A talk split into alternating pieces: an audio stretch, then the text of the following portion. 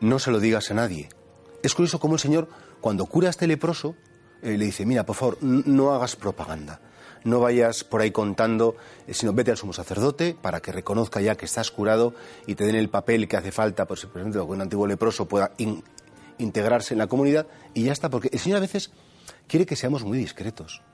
En el sentido que efectivamente podemos dar un testimonio de Dios, podemos decir que Dios me ha ayudado, pero tampoco tenemos que ir contando nuestras intimidades y nuestra relación con Dios eh, en, en público, porque, claro, pues, pues son cosas como, como muy de dentro de nosotros y nos exponemos a ser ridiculizados y a que la gente no valore lo que Dios ha hecho dentro de cada uno de nosotros.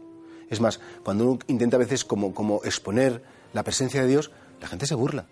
y aquí nos tenemos que debatir entre dos extremos. La gente que es hermética, la gente que nunca cuenta nada, la gente que es como, con una coraza y, y nadie puede entrar en su interior porque su intimidad porque le da miedo que le hagan daño, está absolutamente blindada. Y eso no es bueno. Pero tampoco está bien la gente que va contando a todo el mundo sus penas, sus horrores, que va dando lástima a todo y fíjate, pobre de mí, porque mi hija me ha hecho y mi familia me trata fatal. Y eso también es malo, porque te expones efectivamente a que tu, tu interioridad pues sea objeto a lo mejor pues de falta de conversión y, y falta de burla. Sabemos a quién tenemos que contar las cosas y sabemos qué cosas tenemos que contar.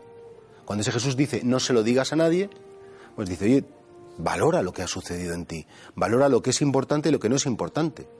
Yo creo que todo cristiano tiene que saber, por un lado, encontrar un espacio para poder compartir, que está muy bien que sea el confesionario, que está muy bien que sea un sacerdote que, que conozca las cosas del Espíritu, puede ser tu mejor amiga, tu mejor amigo, en el caso de las personas casadas, pues puede ser tu mujer, tu marido, o los jóvenes puedes hablar de tu intimidad con tus padres y no pasaría nada. Huye de ese blindaje, huye de esa especie de decir, no, yo solo, no puedo contarle nada a nadie, porque eso es un peso muy grande y provoca mucha tensión, pero también huye de esa especie como de ir vendiendo tus miserias y tus intimidades para dar lástima. Ojalá que hagamos caso del Señor y sepamos valorar y ser discretos y saber contar a quien debemos contar las maravillas de Dios dentro de nuestro corazón.